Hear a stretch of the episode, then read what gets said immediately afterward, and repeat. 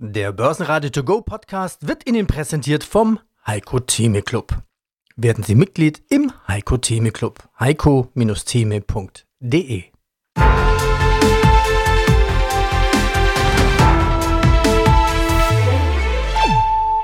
Börsenradio Network AG Marktbericht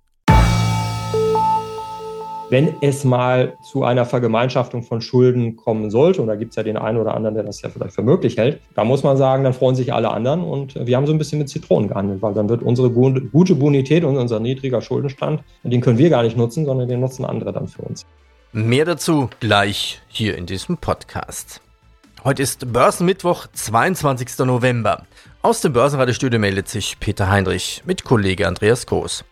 Die Themen des Tages. Null Wumms statt Doppelwumms in Deutschland. Regierung fährt gegen die Wand. Der DAX verpasst die 16.000 nur knapp mit zwei Punkten. Aus dem Handel verabschiedet es sich dann mit einem Ausschlag von 0,3% 15.958 Stellen. In Wien unverändert mit über 7.190 Punkte und OpenAI wieder mit Chef. Nvidia liefert, Aktie trotzdem im Minus und die Wall Street bereitet sich auf den Feiertag für morgen vor. Die Expertenmeinung. Mein Name ist Carsten Klude, ich bin Chefvolkswirt bei MM Warburg und Co. in Hamburg und zuständig hier auch für die Vermögensverwaltung der Bank. Eine Rezession scheint ja wohl nicht zu kommen. Schlimmstenfalls ein Rezessionchen, hatte ich die Tage gehört. Und in dem Zusammenhang dann auch schon die Hoffnung, die auch sehr fest verankert war bei dem Experten, der gesagt hat, ja, Zinsen könnten dann schon sinken und zwar deutlich sinken Mitte des Jahres 2024. Dann würde ja 2024 ein gutes Aktienjahr werden. Von Ihnen hatte ich jetzt anderen Zeithorizont gehört. Aber wie wird denn 2024, was die Aktien angeht? Ja, ich würde das prinzipiell ähnlich einschätzen. Ich glaube auch, ähm, dass für die Aktienmärkte die Zinsentwicklung natürlich eine ganz, ganz entscheidende Rolle spielt. Erinnern wir uns an das Gruseljahr 2022 zurück. Da hatten wir natürlich den Krieg, da hatten wir äh, die Energiekrise, aber wir hatten auch deutlich steigende Zinsen. Und das ist insbesondere den Technologiewerten und den Technologieunternehmen nicht gut bekommen. Und dieses Jahr mit vergleichsweise ja auch einer ja, nur verhaltenen positiven wirtschaftlichen Entwicklung, aber der Erwartung Zinswende konnten gerade die Unternehmen, die im letzten Jahr besonders schlecht performen, dieses Jahr auch wieder deutlich aufholen. Und ich könnte mir schon vorstellen, dass sich genau diese Entwicklung auch 2024 so fortsetzen wird. Wie gesagt, dazu muss aber natürlich äh, die Inflation runterkommen. Ich bin auch tatsächlich auch optimistisch und auch optimistischer als die Notenbanken. Ich glaube, die sehen das Inflationsthema noch zu skeptisch. Vielleicht machen sie das auch ein bisschen mit Absicht, so nach dem Motto, naja, wir wollen uns nicht nachsagen lassen, hier immer zu äh, die Inflation immer nur zu tief einzuschätzen. Also insofern macht man das vielleicht tatsächlich auch so ein bisschen, um sich da zu schützen, falls dann doch wieder eine Überraschung kommt. Aber prinzipiell, wir haben wenig Wachstum, also wenig, keinen großen Nachfrageschub. Das spricht eigentlich schon mal für nachlassende Inflationsraten. Und wir haben auch immer noch vergleichsweise hohe Basen und Basiseffekte. Also wenn ich mir beispielsweise anschaue, die Nahrungsmittelpreise hier bei uns in der Eurozone, die liegen immer noch siebeneinhalb Prozent über dem Vorjahresniveau. In den letzten Monaten hat sich bei den Preisen aber nur noch ganz wenig etwas getan. Und wenn sich das fortsetzt, wovon ich ausgehe, dann sind wir im Frühjahr bei ungefähr zweieinhalb Prozent Nahrungsmittelpreisinflation. Und dann geht auch die Gesamtinflation natürlich deutlich runter. Also lange Rede, kurzer Sinn. Das ermöglicht dann oder das gibt natürlich dann den Spielraum für die Notenbanken tatsächlich dann auch mit den Zinsen wieder runterzugehen und die restriktive Geldpolitik, und die haben wir im Moment auch wieder zu beenden. Gretchenfrage natürlich an Carsten Klude, der nicht nur der Chefvolkswirt ist von MM Warburg, sondern auch verantwortlich für die Vermögensverwaltung im Hause. Was bedeutet das für Ihre Anlagestrategie? Wir hatten die Aktienquote zuletzt aufgestockt. Das heißt also, wir fahren mit einer hohen Aktienquote und das werden wir auch vor dem Szenario, das ich Ihnen hier gerade geschildert habe, beibehalten. Eben weil wir schon glauben, dass DAX, Stocks und S&P 500, die jetzt natürlich im November in den vergangenen drei Wochen schon eine ordentliche Rallye hingelegt haben, aber dass da durchaus noch weiteres Potenzial vorhanden ist. Und ähm, dementsprechend würden wir das natürlich auch äh, gerne mitnehmen wollen. Also insgesamt, wir haben einen positiven Ausblick für die Aktienmärkte für das kommende Jahr. Es wird nicht immer wie am Lineal gezogen verlaufen, aber ich glaube, mit einer langfristigen Anlagestrategie die auf Aktien setzt, kann man auch 2024 da eine gute Entwicklung erwarten und auch erzielen.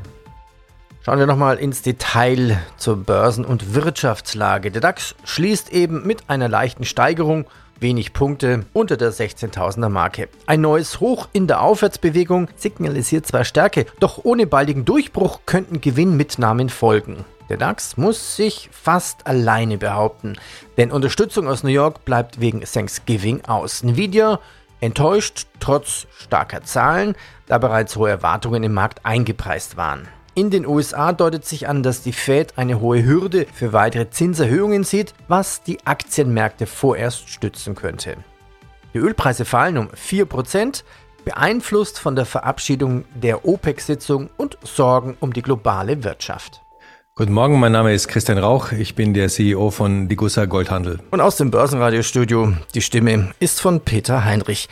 Unser Thema heute Vermögenssicherung in schwierigen Zeiten mit Gold. Starten wir mit der aktuellen Goldentwicklung. Gold kurz vor neun Rekorden. Seit den bisherigen Höchstständen aus dem Jahr 2020 könnte Gold schon bald übertrumpfen. Seit Januar 2023 hat sich der Goldpreis um rund 12 Prozent dazu addiert und rangiert derzeit immer wieder um die 2000 US-Dollar je fein und sehr Rauch. Wo steht denn jetzt der Goldpreis jetzt zum Zeitpunkt unseres Interviews? Herr Heinrich, der Goldpreis zum Zeitpunkt unseres Interviews steht im Moment bei 2002 US-Dollar. Da war er gestern schon mal und ist heute früh nochmal drüber gegangen und wir sehen jetzt vermutlich eine Festigung bei dieser Marke. Warum steht denn Gold vor neuen Rekorden? Das hat ja viel mit der Wirtschaftslage zu tun. Das hat viel mit der Wirtschaftslage zu tun, das ist richtig. Es gibt viele Einflussfaktoren auf den Goldpreis. Grundsätzlich muss man aber sagen, dass wenn man den Zeitraum sehr lange fasst, Gold einfach grundsätzlich immer steigt. Es ist nur natürlich, dass es irgendwann die 2000 US-Dollar-Marke knackt, genauso wie es irgendwann mal die 3000 US-Dollar-Marke knacken wird. Von daher ist das, wie gesagt, eine Frage der Zeit. Im Moment gibt es verschiedene Faktoren. Wir haben beim letzten Mal darüber gesprochen, über die starke Nachfrage von Zentralbanken nach Gold. Es ist aber natürlich im Moment auch gerade in Europa ein großes Unsicherheit Unsicherheitsgefühl vorhanden. Das merken wir sehr stark bei unseren Kundinnen und Kunden und aus diesem Grund kaufen viele Menschen im Moment ganz besonders Gold, was sicherlich wie in allen Krisen nicht langfristig den Trend stützen wird, sondern was langfristig den Trend stützt bei Gold ist, dass die Angebotsmenge konstant ist und die Nachfrage grundsätzlich steigt und die Papierwährungen langfristig gegenüber Gold bisher immer verloren haben und das wird auch weiterhin so bleiben. Starten wir mit den Firmenmeldungen. OpenAI begrüßt Sam Altmann zurück als neuen alten CEO. Na, schon die Steuererklärung gemacht? Wir vom Handelsblatt haben in einem Steuerspezial analysiert, worauf das Finanzamt bei der Steuer 2023 genauer guckt. In unserem PDF-Ratgeber finden Sie die wichtigsten 16 Neuerungen, Einstiegstipps für Elster und vier Wege, wie Sie das Maximum herausholen. Sichern Sie sich also jetzt das digitale Handelsblatt vier Wochen für nur 1 Euro unter handelsblatt.com slash mehrwissen. Nach seinem Rauswurf und drohenden Mitarbeiterabgängen zu Microsoft, fast 700 Mitarbeiter wollten kündigen, stabilisiert sich die Führungsebene wieder. Nvidia meldet hohen Umsatz und Gewinn, doch das Geschäft in China steht unter Druck. Trotz beeindruckender Zahlen wirkt die Marktreaktion verhalten der Podcast von Tim Invest. Mein Name ist Thomas Timmermann, ich bin CEO bei Tim Invest und dort für den Tim Invest Europa Plus Fonds zuständig. Wie sieht es momentan aus mit eurer Fondssteuerung? Ja, wir haben im Moment eine sehr hohe Aktienquote von äh, knapp über 80 Prozent und freuen uns eigentlich über die Jahresendrallye jetzt. Wir sind immer noch vollständig abgesichert, fast vollständig abgesichert, zu 95 Prozent nach unten. Und folgen jetzt dem Markt quasi weiter nach oben. Wir haben, als wir tiefer waren im Markt, relativ gute Spreads aufgebaut für nächstes Jahr im Stock 600, die langsam anfangen zu wirken. Und das Credo ist eigentlich, diese Welle so lange wie möglich zu reiten. Und sollte sie dann zum Stocken kommen und sollte es dann absehbar sein, dass wir nicht weiterkommen oder vielleicht sogar noch mal konsolidieren. Es besteht ja immer noch die Gefahr, dass wir in, immer noch in dieser riesen übergeordneten Seitwärtsbewegung drin sind und das zum Beispiel beim DAX bei 16.500 einfach wieder Schluss ist. Dann müssen wir natürlich die Absicherung hochziehen und auch die Aktienexponierung wieder runterfahren, damit wir auf dem Weg nach unten geschützter sind, weniger verlieren und dann geht das Ganze von unten wieder hoch. Also im Moment hohe Aktienquote und optimistisch und auf der Welle reiten angesagt und immer auch irgendwie ein Auge auf mögliche schwarze Schwäne oder momentan müsste man ja fast sagen, wegen Thanksgiving schwarzen Truthähnen. Ja, ich glaube, die Risiken sind immer noch im geopolitischen Bereich da. Die sind nicht weg und das wird uns wahrscheinlich noch leider eine lange Zeit begleiten. Da könnte was passieren und wie angesprochen, die Rezession in USA, die zurzeit abgesagt ist, weil die Märkte davon ausgehen, dass wir ein Soft Landing haben. Das kann natürlich ein Thema werden im ersten Quartal nächsten Jahres und würde die Aktienmärkte schwer belasten. Ja, und dann gibt es ja noch die Inflation. Also auch die ist zurzeit totgeglaubt. Also man geht davon aus, dass sie weiter runterkommt. Aber auch da kann es immer eine böse Überraschung wieder in die andere Richtung geben. Und das würde sofort dieses Kartenhaus, das wir zurzeit haben, was die Märkte nach oben beflügelt, ja, zum Einbrechen bringen und die Märkte auch wieder unter Druck bringen. Also es bleibt immer noch ein sehr, sehr schwieriges Börsenumfeld, wo man jeden Tag eigentlich alle Augen offen haben muss. Es gibt ja nicht nur Black Swan oder schwarze Truthähne, es gibt ja auch Black Friday. Findet sowas bei euch auch statt? Bei uns gibt es nicht den Black Friday, aber vielleicht den Black 2024, denn wir haben uns entschieden, den Ausgabeaufschlag, der ja vorübergehend eingeführt wurde, wieder abzuschaffen. Also ab nächsten Jahres gibt es keinen Ausgabeaufschlag mehr im Tim Invest Europa Plus Fonds. Und ja, was Black Fridays und Einkaufen angeht, freuen wir uns, dass wir dieses Jahr auch wieder ausschütten im Fonds. Und zwar wird es 3,50 Euro am 15. Dezember vor Weihnachten geben. Also selbst wenn man dann noch nicht den Black Friday abgefrühstückt hat, hat man noch ein paar Tage Zeit, um vor Weihnachten einzukaufen. Jeff Bezos plant den Verkauf von Amazon-Aktien im Milliardenwert für wohltätige Zwecke. Bayer-Aktien kämpfen mit einem möglichen neuen Tief. Jüngste Gerichtsurteile und Rückschläge in der Pharmaforschung belasten. Mein Name ist Lukas Spang und ich bin Vorberater und Initiator des TICRIS Small and Microcap Growth Fund. Es gibt ja momentan nennen wir es einfach mal große Highflyer, die den Ton an der Börse vorgeben. KI-Aktien, ja klar, mit Microsoft und Nvidia beide Richtung Rekorde unterwegs. Der Boom bei künstlicher Intelligenz lässt ja das Geschäft des Chip-Konzerns Nvidia weiter auf Hochtouren laufen. Aktuell gab es ja Zahlen. Im vergangenen Quartal war der Umsatz mit gut 18 Milliarden Dollar dreimal so hoch wie als noch als vor einem Jahr. KI, die Geldmaschine. Wir haben ja schon darüber geredet, ob das auch was für Small- und Mid-Caps ist. Und da gibt es einen Wert, der heißt Swiss Microtech. Der kann ja auch davon profitieren. Wie sind denn die Zahlen ausgefallen? Genau. Die Süß Microtech ist hier einer der Profiteure, die sozusagen in der Wertschöpfungskette weiter hinten profitieren können. Und ähm, das Unternehmen hatte sich hier erstmalig mit den Halbjahreszahlen dazu konkreter geäußert, hatte gesagt, wir erwarten in diesem Jahr einen Auftragseingang aus im Zusammenhang ganz konkret mit Aufträgen, die im Zusammenhang mit künstlicher Intelligenz stehen, im mittleren zweistelligen Millionenbereich. Und das Positive ist jetzt aber, dass dieser Wert jetzt schon deutlich übertroffen werden konnte. Die Gesellschaft hat vor kurzem ihre Q3-Zahlen veröffentlicht und im Rahmen der Präsentation darüber berichtet, dass bis Ende Oktober bereits Aufträge von 100 Millionen Euro im Zusammenhang mit künstlicher Intelligenz erreicht werden konnten oder erhalten werden konnten. Und das zeigt eben die hohe Dynamik in dem Marktsegment.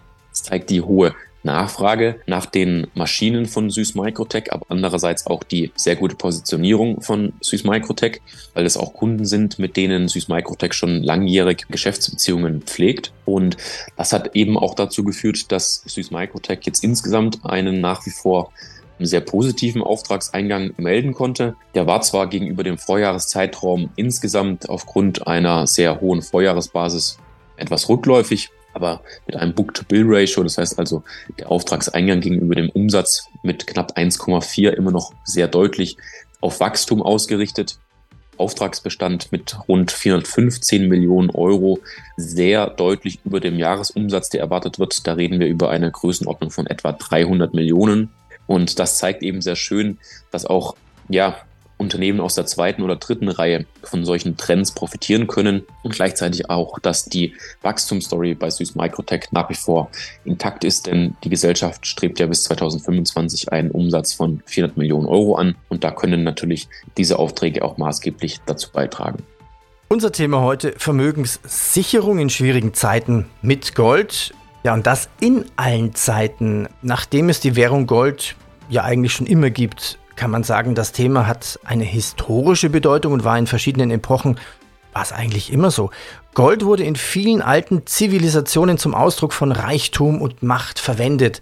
Darunter natürlich auch im alten Rom. Wie war es denn da? Im alten Rom war es im Grunde ganz genauso wie heute und vergessen wir nicht, dass Gold eine große Funktion hat, nämlich die der Schönheit zu dienen. Und das war noch viel älter sogar als das Zahlungsmittel. Also etwa die Hälfte des Goldes heute oder der Goldmenge, die es heute auf der Welt gibt, gebührt der Schmuckindustrie. Also es war immer auch eingesetzt worden, um Kulturgüter und Schmuck herzustellen. Aber weil wir es gerade von den schwierigen Zeiten hatten, ich hätte gerade vor ein paar Tagen gelesen von einem Chronisten des, des politischen Zeitgeschehens, der schrieb, wie schwierig diese Zeiten eben sind ja, im Moment. Der Staat gibt zu viel Geld aus, also die Staatsquote ist zu hoch, noch dazu investiert er für die falschen Dinge. Die Politiker werden immer unfähiger, unehrlicher, verantwortungsloser, charakterlos, denken nur noch an den eigenen Vorteil. Das Geld wird immer weniger wert. Es gibt überall Kriege, selbst in der unmittelbaren Nachbarschaft. Und dann jammert er über den jämmerlichen Zustand unserer Streitkräfte, obwohl sie den Steuerzahler so viel Geld kosten. Also man kann sich da durchaus finden in den heutigen Zeiten, aber derjenige, der es geschrieben hat, ist schon über 2000 Jahre tot, war ein Römer. Das erinnert doch sehr stark an Cicero mit seinen O tempora o moris, also O was für Zeiten, O was für Sitten, in denen wir leben. Also das heißt, die Sorge um die jeweilige Zeit, in der man lebt, ist, glaube ich, so alt wie die Menschheit selbst. ja, vor allem das, was Sie gerade zitiert haben, könnte man ja eins zu eins in unsere Zeit beamen. Ja, genau so ist es. Und das war, glaube ich, immer so. Also es gibt äh, wirklich selten Zeiten, in denen man sagt, uns geht's uneingeschränkt gut. Ohne jetzt runterzuspielen, die strukturellen Probleme, von denen wir stehen und vor allem die schrecklichen Kriege, die toben auf der Welt. Aber das ist leider Gottes tatsächlich Bestandteil der Menschheit. Ähm, das ist ganz, ganz bitter. Und Gold hat tatsächlich seit vielen tausend Jahren eine Funktion der Vermögenssicherung in gefühlt oder real sehr schwierigen Zeiten. Ja, Gold ist ja eigentlich schon uralt. Meine Quellen, die ich jetzt schnell gefunden hatte, Gold galt ja als bestes Mittel zur Vermögenserhaltung und wurde bereits um 2300 vor Christi alten Ägypten eigentlich im Handel eingesetzt. Ja, das ist ganz richtig, was Sie sagen. Ich spiele jetzt im Moment gerade, während wir sprechen, mit einer sehr, sehr schönen römischen Goldmünze, die ist so ungefähr 37, 38 nach Christus hergestellt worden, zeigt den Kaiser Nero auf der Vorderseite, ist ganz klein, so einen knappen Zentimeter würde ich sagen, knapp acht Gramm schwer. Vorne ist der Kaiser drauf mit dem Lorbeerkranz, hinten nochmal ein großer Lorbeerkranz, drumherum der Münzrand, also so eine Perlage, damit man nichts nichts abzwacken konnte. Und diese römische Münze ist gefunden worden in der Nähe von Baden-Baden in der Erde, weil die Römer damals halt keine Schließfächer hatten. Ja? Und die Truhen, in denen das Geld aufbewahrt wurde, in den Lagern dort, war jetzt nicht unbedingt sicher, weder vor den eigenen Kollegen vermutlich noch vor den Alemannen, die da äh, immer einfielen. Und deshalb sehr zur Freude unserer Archäologen hat man diese Goldmünzen damals vergraben, weil man wusste, dass Gold eben diese Funktion der Vermögenssicherung hat. Trotz hoher Abschreibungen zeigt sich ThyssenKrupp am Markt stark. Aktionäre dürfen sich über eine stabile Dividende freuen. Finger drauf bei Delivery Hero, die stehen unter Beobachtung der EU-Kommission. Kartellrechtliche Untersuchungen könnten das Geschäft beeinträchtigen. Fritz Mosberg, bin Head of Research der Erste Group Bank AG in Wien. Aus dem Studio des Börsenradio grüßt Andreas Groß zurück. Herr Mosberg, März, das war unser beider letztes Gespräch. Sie sagten, ja, ich gehe von einem guten Aktienjahr 2023 aus. Jetzt ist das Jahr fast rum. Im Rückspiegel war es ein gutes Jahr? Ja, bis dato war es eigentlich mit der Fülle an verschiedensten negativen Umständen und Kriegen äh, eigentlich ein ganz ein gutes Aktienjahr. Weil äh, wenn man jetzt durch die Bank der einzelnen Indizes schaut, dann, obwohl man die natürlich nicht 100% miteinander vergleichen kann, dann waren das so grosso modo zwischen plus 10 bis plus 15% Year-to-Date plus. Also so schlecht war es bis dato nicht. Ich habe bei Ihnen in den Research-Berichten ein bisschen geblättert und die gerade die, die Reisebranche, die gewichten Sie momentan relativ hoch oder sehen da durchaus Chancen, ob das jetzt die Caterer sind oder die, die Flughäfen in Österreich. Gut, es gibt ja da nur einen richtig großen, der da ein internationales Drehkreuz hat, eben den in Wien. Aber wie kommt es, dass in dieser doch noch relativ unsicheren Zeit offensichtlich auch die österreichischen Touristen ihre Reiselust wieder entdeckt haben? Naja, es, es ist tatsächlich so, dass der Wiener Flughafen auch boomt, was Passagierzahlen äh, betrifft. Das hat natürlich schon auch damit zu tun, dass einerseits es einen enormen Aufholbedarf gibt aus der Pandemie heraus. Also die Leute wollen natürlich wieder reisen, äh, wollen äh, das Leben genießen und in die Sonne kommen. Das hat natürlich auch zu einem erheblichen Touristenverkehr über den Flughafen Wien geführt. Businessreisen gibt es entsprechend auch wieder. Und was beim Wiener Flughafen dazu kommt, es gibt ja viele Billig-Airlines, die hier äh, das Drehkreuz Wien in verschiedenste Destinationen benutzen. Und das hat natürlich auch einen Grund, dass viele Leute zurzeit wieder Reisen unternehmen und weiter weg äh, unterwegs sind. 2024, wir sind nur noch fünf Wochen davon entfernt. Sie sind der Head of Group Research. Wie sieht denn Ihre Strategie aus bei der ersten für 2024? Also wir glauben nach wie vor an Aktienmärkte. Äh, wir glauben aber auch an Unternehmensanleihen, vor allem aus vielleicht äh, dem High-Yield-Bereich, die besser geratet sind.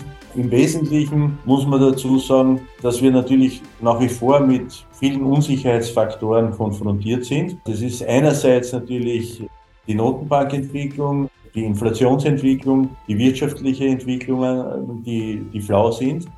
Aber trotzdem gibt es aus aktueller Sicht wenige Veranlagungsalternativen. Und längerfristig würde ich auf jeden Fall Aktien nach wie vor favorisieren. Wir haben bis dato teilweise damit recht gehabt. Aber nachdem das wirtschaftliche Wachstum, wie gesagt, äußerst moderat ist und wenn dann erst im nächsten Jahr eine bessere Entwicklung erwartet werden kann, vor allem wenn die Leitzinserhöhungen äh, vielleicht annähernd vorbei ist, weil der Zinshöhepunkt doch schon vielleicht ähm, erwartet werden kann, dann sollten Aktien ganz gut performen. Ja, oder wie ist das bei den Small- und kleineren Firmen? bei den gelisteten Mittelstandsfirmen, Mittelständlern. Übernahmen, die gibt es ja da natürlich öfters als, wer kauft schon mal eine Microsoft, also eigentlich nie. Es gibt ja aktuell eine Story, der US-Investor Thomas Bravo kauft den Ad-Hoc-Mitteilungsdienstleister EQS. Das ist ja eine US-private Equity-Firma und die investiert zum ersten Mal in Deutschland. So. EQS 400 Millionen Euro. Danach soll die Firma auch von der Börse genommen werden. Gibt es denn da auch bei den Übernahmen immer was für die Aktionäre zu gewinnen? In der Regel schon, würde ich sagen. Also EQS war jetzt auch ein weiteres Unternehmen aus dem Tigris Small und Microcap Growth Fund, die hier profitieren konnte. Das Übernahmeangebot belief sich ja oder beläuft sich ja auf äh, oder wird sich auf 40 Euro belaufen, je Aktie. Das heißt, ähm, wir haben hier einen Aufschlag von über 50 Prozent gegenüber dem Schlusskurs vor Bekanntgabe. Im Fonds war die Aktie bereits seit Auflage enthalten. Das heißt, in der Mischkalkulation hatten wir einen durchschnittlichen Kaufkurs von knapp über 32 Euro. Das heißt, auch hier konnten wir im Fonds einen positiven Beitrag erzielen, eine positive Kursperformance. Das ist eben auch ein weiterer Aspekt Investitionen in Small- und Micro-Caps, dass es hier nicht nur darum geht, letztlich operativen Geschäft und an den Perspektiven der Unternehmen zu partizipieren, sondern dass sozusagen das i-Tüpfelchen immer noch letztlich die Übernahmefantasie von diesen Unternehmen ist. Und wenn wir uns die Entwicklung seit Fondsauflage ansehen, dann sehen wir eben, dass es jetzt inzwischen das fünfte Übernahmeangebot für einen Wert aus dem Fonds gewesen ist. Wir hatten im August 2021 die Übernahme der Schaltbau, auch durch einen Private Equity Investor, der von The Carlyle übernommen wurde. Wir haben dann im September letzten Jahres gesehen, dass die SLM Solutions übernommen wurde von einem Strategen von Nikon aus Japan, wir haben dann gesehen, im März diesen Jahres wurde die GK Software übernommen von Fushitsu, also auch ein Stratege. Wir haben dann gesehen, im Mai diesen Jahres, das war, sagen wir mal, ein eher strategisches, kurzfristiges Übernahmeangebot von einem Großaktionär bei der S&P, der allerdings eher sicherlich die Strategie verfolgt hatte, gewisse Ziele zu erreichen, um letztlich auch Ruhe in das Unternehmen zu bringen. Wir haben jetzt eben gesehen, dass die Übernahme der EQS wiederum von einem Private Equity erfolgen wird was eben einerseits zeigt, dass deutscher Mittelstand nicht irgendwie unsexy ist, sondern ganz im Gegenteil. Private Equity Unternehmen und Strategen finden diesen Bereich äußerst interessant. Und sie nutzen eben auch die gesunkenen Bewertungen, Bewertungsniveaus dazu, hier aktiv zu werden. Das ist natürlich oder kann natürlich für Investoren sich als sehr lukrativ erweisen, wenn hier in dem Marktsegment investiert wird weil natürlich, Sie haben es angesprochen, die kleinen Unternehmen strategisch gesehen immer eher diejenigen sind, die übernommen werden, als die großen Unternehmen, die dann wiederum eher diejenigen sind, die auf Beutefang sozusagen gehen. Das war die Börsenzusammenfassung von börsenradio.de und dort finden Sie alle Interviews auch in Langform Gehen Sie auf börsenradio.de, loggen sich ein mit Mailadresse und Passwort und dann können Sie alle Interviews in Langform hören. Und wenn dieser Podcast gefallen hat, dann bitte abonnieren Sie ihn und empfehlen Sie uns weiter mit 5 Sternen in Ihrem Podcast-Portal. Vielen Dank für diese Unterstützung. Und noch zum Abschluss ein Gedanke von Warren Buffett. Wer geduldig ist, kann die Börse für sich arbeiten lassen. Passen Sie mir auf Ihr Portfolio auf. Börsenradio Network AG Marktbericht